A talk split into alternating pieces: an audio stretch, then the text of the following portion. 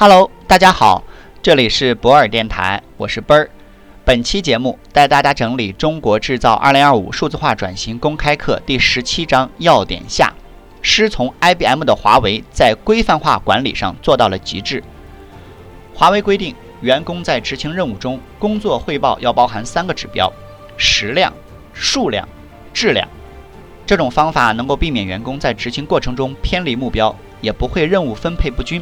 造成一个人大包大揽的情况。规范化管理能帮助企业加速全球化。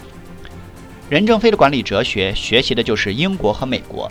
在任正非眼里，英国的法律细致规范，在很多细节上都能面面俱到，这让一切有迹可循，但也限制了创新动力。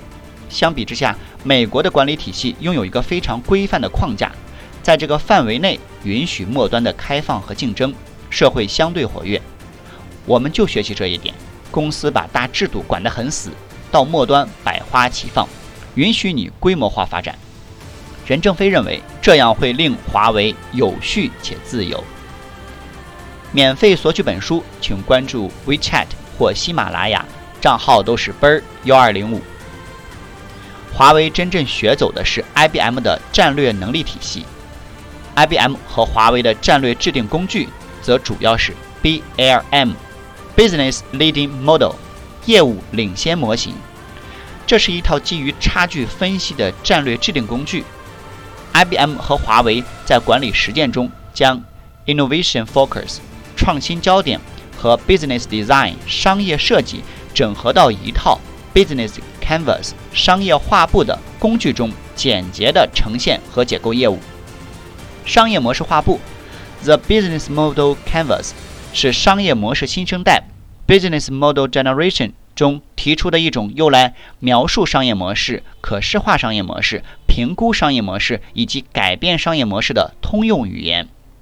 商业模式画布由九个基本构造块构成，涵盖了客户、提供物、产品、服务、基础设施和财务生存能力四个方面，可以方便地描述和使用商业模式来构建新的战略性替代方案。简单来说，就是描述商业模式的框架。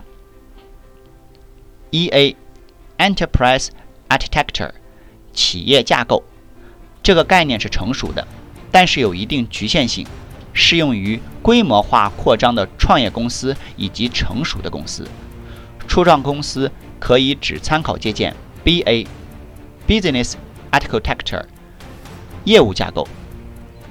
E A 主要包括三大架构：一、IA 信息架构 （Information Architecture）；二、BA 业务架构 （Business Architecture）；三、AA 应用架构 （Application Architecture）。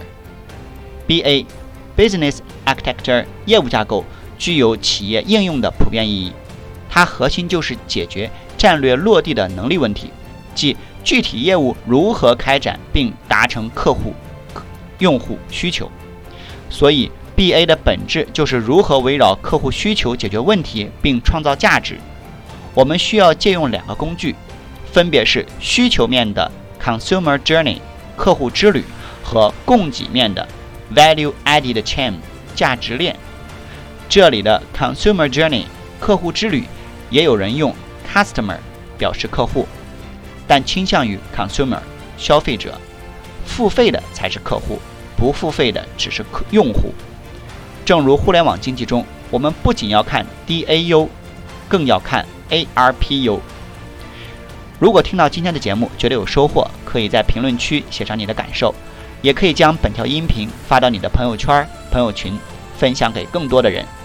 感谢你，合作交流请联系奔儿幺二零五。